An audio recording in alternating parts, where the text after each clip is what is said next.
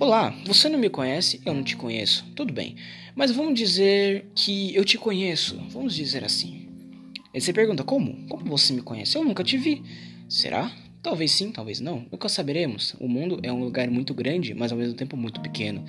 Vamos dizer sim que eu conheço uma coisa em você, seu cérebro.